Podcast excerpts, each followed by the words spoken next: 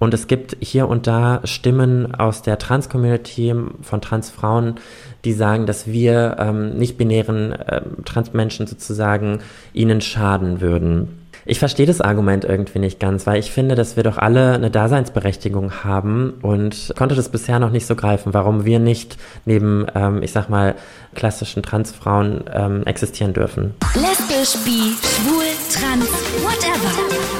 Sputnik Pride. Der Podcast über queere Themen mit Robin. Und damit herzlich willkommen zu einer neuen Episode MDR Sputnik Pride, dem Podcast über alles, was bi, schwul, lesbisch, trans, whatever ist. Hier ist wieder Robin. Ich bin ja jetzt nun wirklich alleine da. Sputnik Pride ist jetzt mein eigenes Baby, muss ich sagen. Und wir wandeln hier alles um. Nein, tun wir natürlich nicht. Wir bleiben beim selben Intro. Und ich gebe euch aber trotzdem weiterhin meine kleinen, süßen Anekdötchen. Äh, zum Besten, würde ich einfach mal behaupten. Und diese Woche habe ich mir so gedacht, es ist ja jetzt für uns queere Personen so ein kleines, man nennt es fast äh, Spätsommerloch, ja. Diese ganzen Pride-Saisons sind vorbei, die ganzen Prides in den ganzen Städten sind vorbei und man merkt halt leider auch wirklich, die Auftragslast wird weniger. Wir als queere Personen, wir sind wieder weniger gefragt, wir sind äh, nicht mehr so im Fokus ich möchte aber trotzdem, dass wir bei Sputnik Pride natürlich den ganzen Themen weiterhin eine riesige Sichtbarkeit geben. Und deswegen lade ich mir jetzt nach und nach alle meine FreundInnen ein, alle meine Mitstreiter im queeren Rahmen und wir werden hier wieder alles rund um die queere Bubble besprechen. Und heute habe ich mir gedacht, ich lade mir verdammt nochmal Leni Bolt ein. Denn Leni Bolt ist wirklich eine riesengroße Ikone. Ihr kennt sie vielleicht schon von der Netflix-Show Queer Eye Germany, wo sie der Mental Coach ist, würde ich fast sagen. Sie spricht auf Social Media über mentale Gesundheit, über psychische Gesundheit, über eine gesunde Work-Life-Balance und ist natürlich momentan überall zu sehen. Und sie ist auch eine non-binäre Person, die natürlich auch aktivistisch unterwegs ist. Und ich glaube, es ist super wichtig, dass wir über solche Themen sprechen. Und wir haben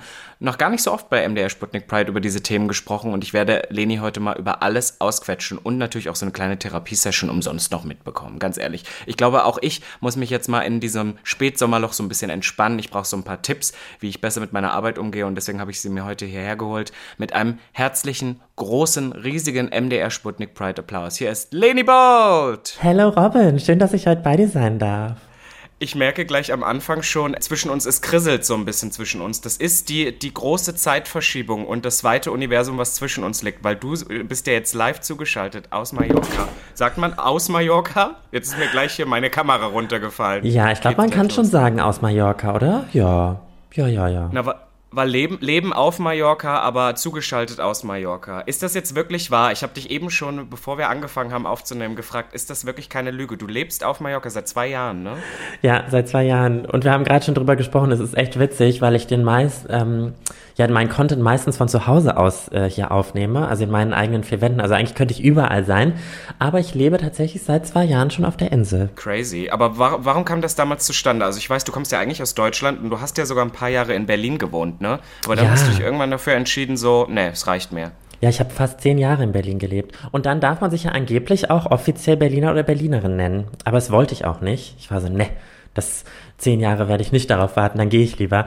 Und ähm, tatsächlich. Es war zu toxisch. Es war zu toxisch. Ähm, tatsächlich war die Stadt am Ende, ich war nicht mehr so, so happy irgendwie in den letzten zwei Jahren.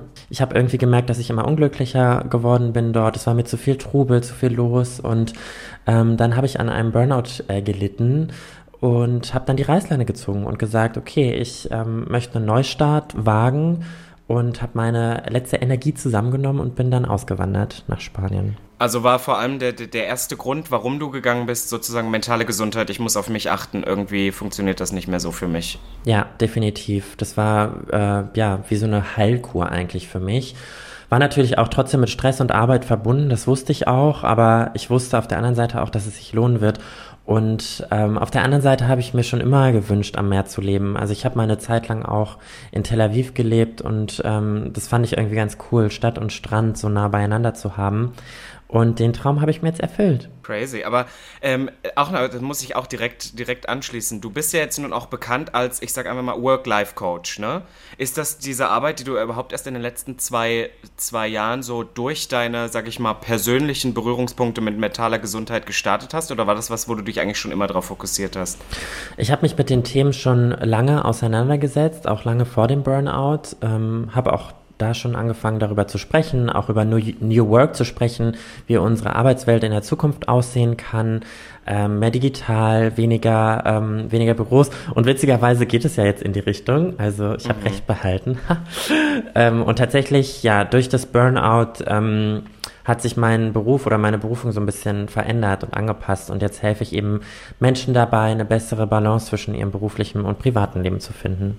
Aber ist es, findest du, es ist so, weil wir, ich würde sagen, wir sind ja irgendwie beide trotzdem im selben Haifischbecken. Wir sind beide in sehr queeren, aber doch irgendwie Showbusiness unterwegs. Meinst du, dass es gerade in unserem Business super wichtig ist, auf seine mentale Gesundheit zu achten, weil man super schnell ausbrennt? Klar, total. Gerade wir beide, wir arbeiten ja auch viel online, viel mit Instagram und ähm, unser Erfolg hängt natürlich auch so ein bisschen von dem Algorithmus ab, was total krass ist. Mhm. Und ähm, da ist es total wichtig, dass wir uns auch Grenzen aufsetzen und uns nicht zu sehr abhängig machen, auch von den sozialen Netzwerken und uns auch sagen, okay, ich arbeite jetzt nur bis, weiß ich nicht, bis 18 Uhr, ähm, dass man sich selber, obwohl wir ja in so einem Feld arbeiten, wo man keine festen Arbeitszeiten hat, dass wir uns selber so Arbeitszeiten setzen und eben auch nicht nur auf Instagram, weil ich erwische mich ganz oft dabei, dass ich dann irgendwie am Scrollen bin auf Instagram und gar nicht so produktiv was mache, ähm, wobei ich ja viel lieber Content rausbringen möchte und anderen Menschen helfen möchte damit. Findest du, dass also das, der Umzug für dich so die bewusste richtige Entscheidung war? Also bist du damit happy? Weil ich ja weiß, dass du relativ oft für, für berufliches doch wieder nach Deutschland kommst, doch oft noch in Berlin bist, aber dass du sagst, du hast deinen Rückzugort auf Mallorca und kommst halt für Arbeit immer wieder rein? Ja, ich bin total happy. Das ist für mich hier wie Batterien aufladen. Also gerade wenn ich mal so ein, zwei Wochen wieder in Deutschland war und ganz viele Jobs vor Ort hatte, dann äh, bin ich froh, wenn ich hier bin und so ein bisschen runterkommen kann. Ich wohne ja auch auf dem Dorf, also ich bin hier echt so ein bisschen, äh, lebe so ein bisschen hinterm Mond und das ist eigentlich ganz schön. Und trotzdem habe ich die schnellste Internetverbindung, die ich je in meinem Leben hatte, also auch schneller als in Berlin. Ich muss auch echt sagen, ich habe eben, als wir angefangen haben hier zu FaceTime, wir machen das heute hier ein bisschen äh, separat und ich habe gesagt, oh Gottes Willen, siehst du mich auch so klar und scharf, wie ich dich sehe. Das ist fast, das ist fast besser, als man es eigentlich möchte. Die moderne Technik hat es ehrlicher gesagt äh, möglich gemacht. Aber ich weiß, dass du ähm, eigentlich ja auch Coachings gibst, ne? Beziehungsweise bevor du jetzt so krass beruflich eingespannt warst, hast du es, glaube ich, noch im größeren Rahmen gemacht. Aber ist es nach wie vor so, dass du Leuten im Prinzip so in Zoom-Meetings oder in sowas doch noch Tipps gibst für ihre Work-Life-Balance? Ja, genau. Also ich ähm, biete 1 zu 1 Coachings oder habe in der Vergangenheit 1 zu 1 Coachings angeboten ähm, über Zoom. Und ähm, jetzt natürlich durch den Aufwand, den ich durch andere Jobs habe, ich schreibe jetzt auch ein Buch, was total spannend ist, habe ich natürlich weniger zeitliche Kapazitäten, aber ähm, trotzdem liegt mir das ja am Herzen, den äh, Menschen zu helfen und ich versuche das jetzt immer mehr auch über andere Kanäle zu machen. Aber wenn ich das jetzt hier gerade einmal umsonst habe, komm, hau jetzt mal raus. Drei Tipps an mich für eine bessere Work-Life-Balance. Ich glaube, ich habe dich das schon mal gefragt, aber ich, ich will es nochmal wissen. Ja, ich glaube, ähm, Tipp Nummer eins ist ein gutes Zeitmanagement zu haben dass du wirklich schaust, mal, vielleicht ja auch mal wirklich eine Woche Zeit nimmst und trackst, ähm, wo ähm, brauche ich viel Zeit für, wo brauche ich weniger Zeit für, was kann ich optimieren. Dann ähm, ein gutes ich sag mal, eigenes Mini-Projektmanagement, dass du dir ähm, deine ganzen To-Dos aufschreibst, deine Deadlines aufschreibst und auch Aufgaben priorisierst, weil ganz oft ist es das so, dass wir Aufgaben, die wir nicht so mögen, die aber vielleicht sehr, sehr dringend sind, ähm, sehr lange vor uns herschieben, weil wir keinen Bock drauf haben, die äh, zu machen. Ich kenne das selbst so gut. Ja.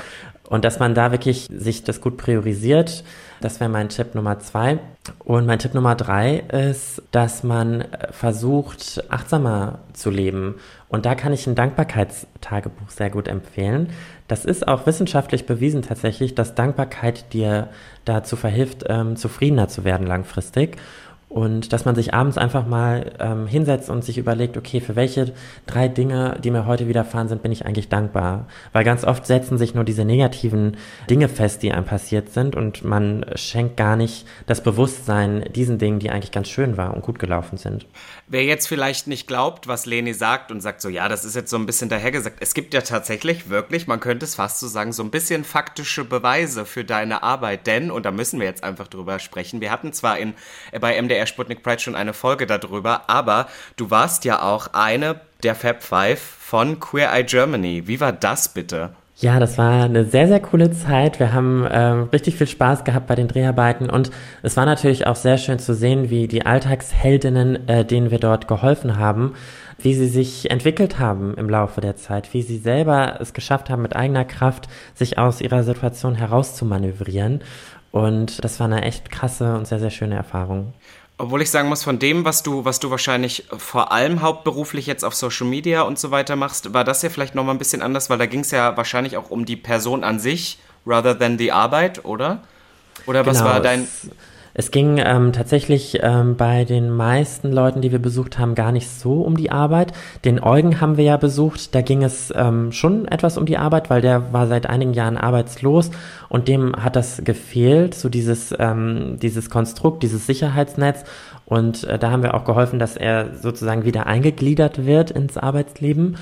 Aber sonst ähm, waren das ganz verschiedene Bereiche aus dem Leben. Also ein Mädchen, das ihre Familie verloren hat, ein Junge, der Fußballtrainer war und ungeoutet ist und sich aber ganz gerne outen wollte als schwul. Ganz verschiedene Geschichten, aber sehr, sehr aufregend. Ich muss ehrlich sagen, ich glaube, ich hatte einen Moment, und das hatte ich hier auch schon mal gesagt, ich glaube, das war mit dem Björn, und ich glaube, da hattest du auch einen ganz, ganz starken Moment. War das nicht? Ich, es ist leider schon ein bisschen her, dass ich das gesehen habe. Aber wer es nochmal nachschauen will, auf Netflix gibt es die Folgen ja alle noch. Das war, glaube ich, der Björn, und der war alleinerziehender Vater, und ihr standet dann in einem Punkt auf einer Bühne, und er konnte sich irgendwie selbst, glaube ich, nicht so viel Zuspruch machen. Und ich fand das irgendwie ganz toll, äh, wie du ihm dann so äh, geholfen hast, dass er sagt, so jetzt stell dich doch mal hin, jetzt sag doch mal, jetzt schau doch mal, was du das machst. Das fand ich, da hatte ich eine Gänsehaut bekommen. Das war schon krass. Wie war das für dich? Ja, ich hatte auch regelmäßig Gänsehautmomente und habe auch geweint. Also es war total krass, weil es einfach so intensiv und so echt war. Und ähm, der Björn, genau, wir waren, wir waren da in einem Theater und haben eigentlich, haben wir so ein Dating-Szenario nachgespielt, weil er eben Schwierigkeiten hatte oder er wollte ganz gerne eine Frau kennenlernen und hatte aber Schwierigkeiten halt beim Dating. Und dann äh, ging das aber auf einmal ein ganz anderes Thema rüber, dass er das Gefühl hatte, dass er kein guter Vater ist. Und das ist irgendwie so daraus, ähm, daraus entstanden, diese Situation und ähm, war für mich auch ein Gänsehautmoment, aber für ihn glaube ich auf jeden Fall ein Moment, wo er gemerkt hat, okay, das ist eigentlich der Knackpunkt, an dem ich, an dem ich arbeiten möchte.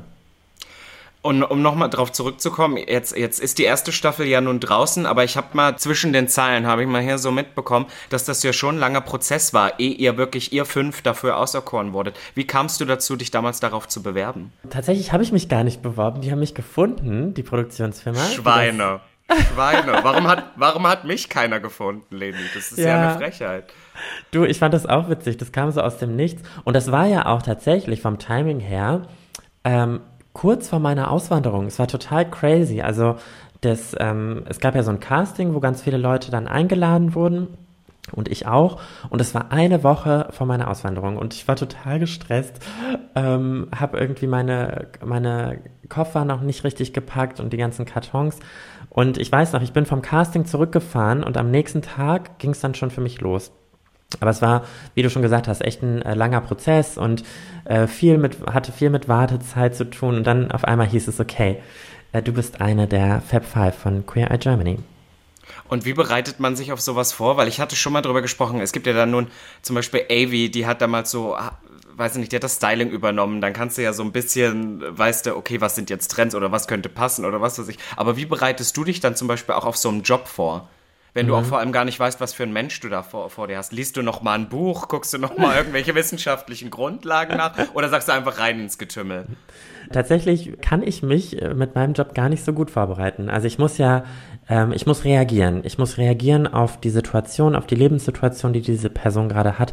Deswegen bin ich da total entspannt rangegangen und habe gesagt, okay, ich möchte die Person erstmal kennenlernen und dann schauen, ähm, wo ich helfen kann. Und da habe ich mir ja ganz, ganz schöne Sachen überlegt. Da möchte ich auch nicht zu sehr spoilern, aber ich habe ganz das viele stimmt, unterschiedliche coole Sachen gemacht. Das, das stimmt. Aber jetzt Queer Eye Germany heißt ja Queer Eye, weil im Prinzip queere Personen den, den, den anderen, den Gegenüber, den ProtagonistInnen äh, ein Makeover geben, sage ich jetzt einfach mal ganz salopp.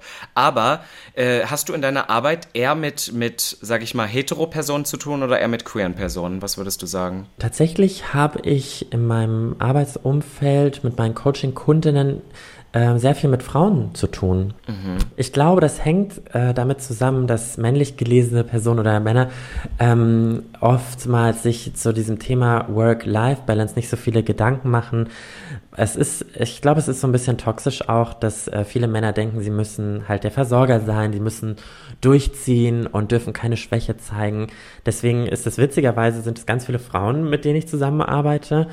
Und aber auch queere Menschen. Und ich glaube, das kommt natürlich so ein bisschen durch Queer Eye Germany, dadurch, dass ich da natürlich auch ein bisschen mehr Reichweite bekommen habe, neue Menschen auf mich aufmerksam geworden sind. Aber ich bin für alle da. Also alle Menschen, ja. die äh, die Hilfe brauchen, können sich gern melden.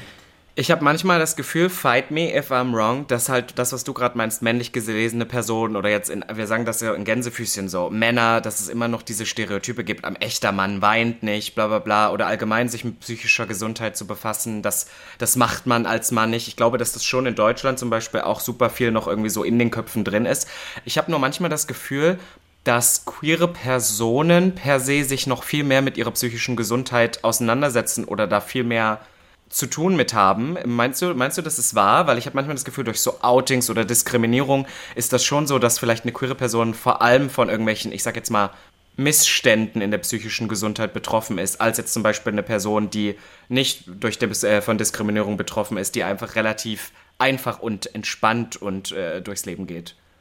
Klar, ich stimme dir dazu 100% zu. Das ist einfach, das sind unsere Erfahrungswerte, die wir gemacht haben, vielleicht auch Mobbing erfahren haben in der Schulzeit, dass wir einfach äh, viel mehr aware sind, was unsere mentale Gesundheit angeht und eben deswegen auch mehr darauf aufpassen, dass, dass wir da in einer guten Balance sind. Ich glaube, das hat sehr, sehr viel mit unserer Queerness zu tun und ich kann da auch über meine eigenen Erfahrungen sprechen. Also ich glaube sogar, dass ich in meinen Burnout geschlittert bin aufgrund meiner Queerness, weil ich in der Vergangenheit immer das Gefühl hatte, dass ich nicht gut genug bin, dass ich ja so auf meine Queerness reduziert werde oder nicht, ja, auch einfach nicht so wahrgenommen werde, dass ich etwas kann. Und äh, dann gab es diesen Moment, dass ich es allen zeigen wollte und dann bin ich so ein bisschen zu, zu hardcore vorgegangen, bin zu schnell, wollte zu schnell weiter und bin dann in das Burnout gerutscht. Und wenn wir jetzt einmal so sprechen über deine persönlichen Erfahrungen, also du hattest ja wahrscheinlich sogar mehrere Outings vor dir, oder?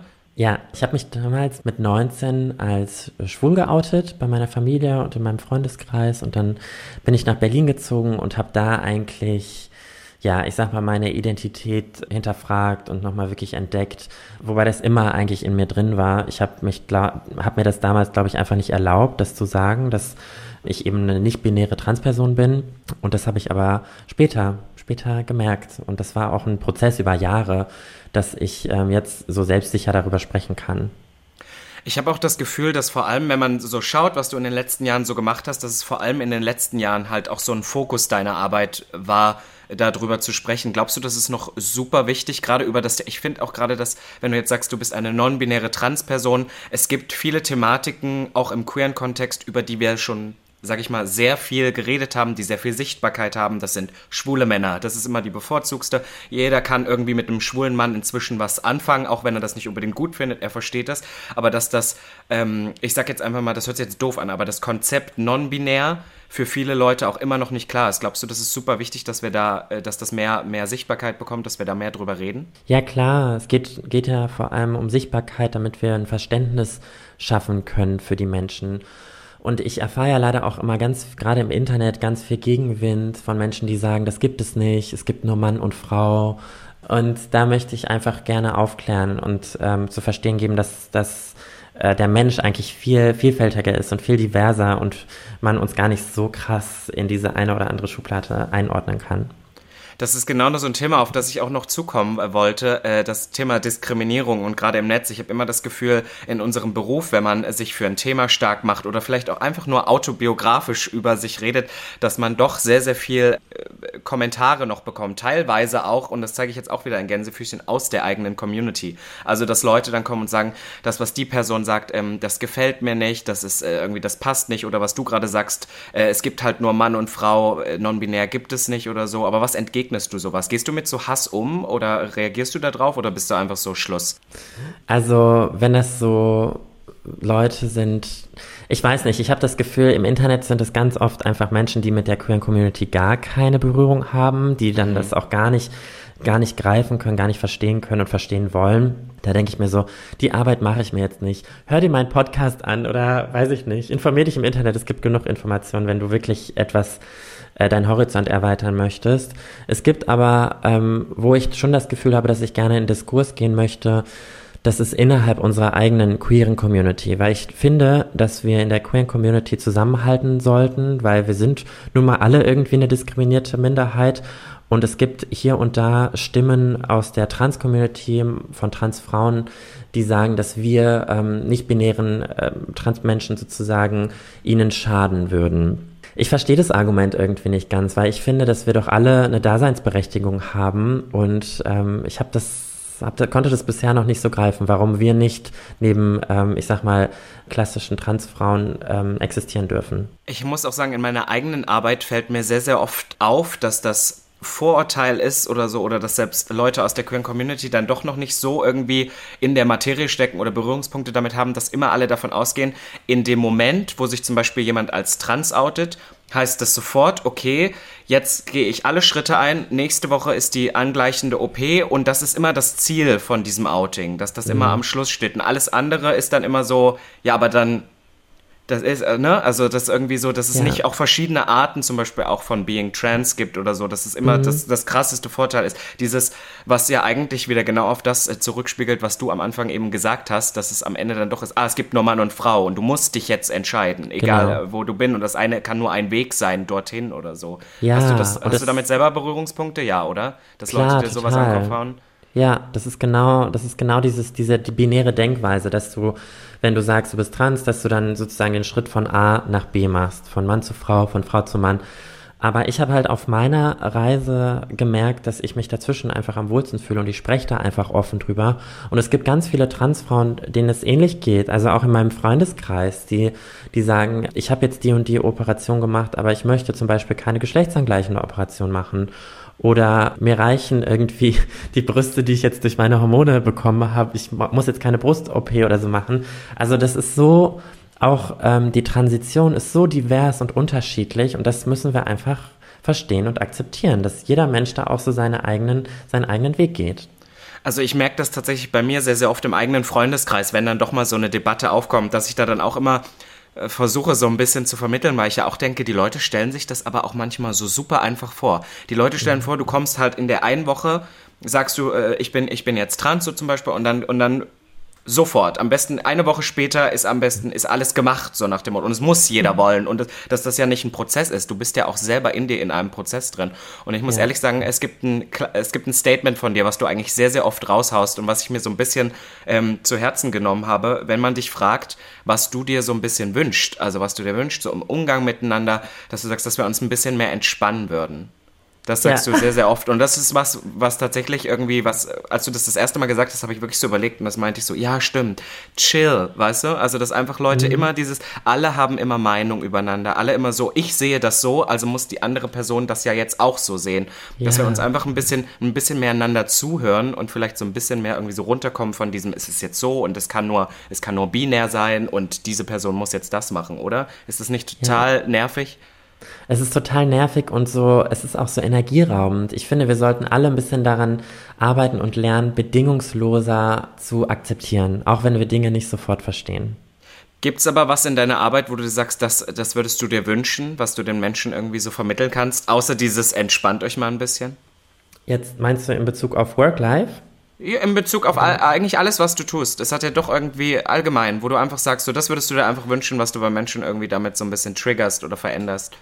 Ich glaube, Offenheit ist einfach mega wichtig. Ich glaube, dass ähm, viele Menschen so ein bisschen verschlossen leben und auch gar nicht so wissen, welches Potenzial in ihnen selber steckt, was sie alles noch ähm, machen können, schaffen können, erreichen können. Ähm, und aber auch akzeptieren können, verstehen können, ein offen, offener Mensch werden. Ähm, das ist so etwas, das kann man natürlich schlecht Menschen mit auf den Weg geben, weil das ist bei jedem Menschen auch ein eigener Prozess. Da gibt es immer eigene, eigene Momente, die einen dazu triggern, irgendwie daran zu arbeiten. Aber das ähm, fände, fände ich schön, wenn wir alle ein bisschen offener wären. Ich hoffe auf alle Fälle, dass von dir natürlich jetzt in der Zukunft noch so ein bisschen mehr kommt. Was sind die nächsten Schritte? Du hast jetzt gesagt, du schreibst ein Buch. Ich meine, okay, du bist auf Social Media sehr präsent, das muss ich sagen. Ich, ich, muss, dir, ich muss dir eine Geschichte erzählen. Du hattest eine, eine Kollaboration, ich glaube, was mit Blinkist? Wir dürfen ja. hier mit, mit Blinkist und jetzt wird mir das immer, ich habe, ich habe ein sehr privates Twitter. Mhm, Mehr möchte ich dazu jetzt nicht sagen. Und dann ist es immer sehr schön, wenn da sehr viele junge Herren kommen und dazwischen kommt dann eine Werbung von dir mit Blinkist. Das fand ich, das fand ich genial. Das fand ich echt äh, super. Aber was können wir, was können wir in die Richtung noch erwarten? Gibt es noch mehr Fernsehauftritte? Gibt es was, was du dir noch wünschen würdest? Eine eigene Talkshow zum Beispiel? Tatsächlich, das steht noch nicht 100% fest, aber ich bekomme vielleicht bald meine eigene Sendung. Das wird ähm, sehr, sehr aufregend. Und ja, du kennst das ja, man darf dann immer noch nicht so Ja, ja. drüber sprechen, weil es ist noch nicht unter Dach und Fach, aber das ähm, könnte in Zukunft kommen. Und ich arbeite im Hintergrund auch ganz fleißig an meiner eigenen Membership. Also ich bin gerade dabei, Lernvideos aufzuzeichnen für Menschen, die eben eine bessere Work-Life-Balance für sich finden wollen. Und das soll auch Hand in Hand mit dem Buch geben als Ratgeber. Und ähm, ja, ich hoffe, dass ich damit noch mehr Menschen helfen kann und noch mehr erreichen kann, weil, wie gesagt, mit 1 zu 1 Beratung ist meine Zeit jetzt mittlerweile sehr begrenzt. Deswegen versuche ich einfach noch mehr Menschen zu erreichen und ich glaube, das ist der beste Weg. Definitiv. Also ich möchte ganz kurz schon mal im Vorab sagen, falls irgendwas ähm, Visuelles stattfinden sollte, ich würde mich an diesem Punkt jetzt gerne selber einladen, einmal zu dir. Check. die, Wir die Werbung habe ich mitgenommen. Und dann äh, denke ich, dass wir beide uns ja sowieso ständig noch äh, auf den, über den Weg laufen werden. Aber jetzt vielleicht noch einmal Werbung äh, für, für den Abschluss. Wo findet man dich? Man findet dich auf Instagram at LeniBold. Man, du hast eine eigene Homepage, ne? Genau, man findet mich bei Instagram at lenibold. Meine Homepage heißt lenibold.de. Und für all die Menschen, die ähm, sich auch mehr Zufriedenheit am Arbeitsplatz wünschen, ich habe eine kostenlose Checkliste, die ihr runterladen könnt. Und die findet ihr unter lenibold.de slash freebie. Medienprofi, das merke ich schon. Und natürlich für alle die, wir hatten zwar die Folge schon mal, aber die natürlich jetzt nochmal im Anschluss Queer Eye Germany schauen wollt. Es gibt's immer noch auf Netflix, die ganze Staffel ist dort verfügbar. Leni ist über sich hinausgewachsen, hat ähm, sehr viele verrückte Sachen gemacht und es hat mir sehr, sehr gut gefallen. Mein Schatz, ich danke dir, dass du da warst. Ich danke dir und ich hoffe, wir sehen uns ganz bald wieder. Ich bin ja jetzt bald auch wieder in Berlin, da müssen wir uns mal sehen. Ähm, Definitiv. Oder wenn, wenn ich dann, wenn ich dann wirklich sage, so, es reicht mir jetzt alles. Ich merke jetzt so langsam, in Berlin ist jetzt auch das Wetter. Es, ab jetzt wird's wieder schlechter. Ich, ich gehe, glaube ich, in so eine Herbstdepression oder in so ein Herbstloch oder was weiß ich. Dann kommst dann du komm ich, rüber. dann komme ich, dann komme ich rüber, dann äh, trinken wir hier Malle Mutti, dann gehen wir auf den Ballermann oder irgendwie sowas. Das Geil. machen wir. Geil. Balsam für die Seele.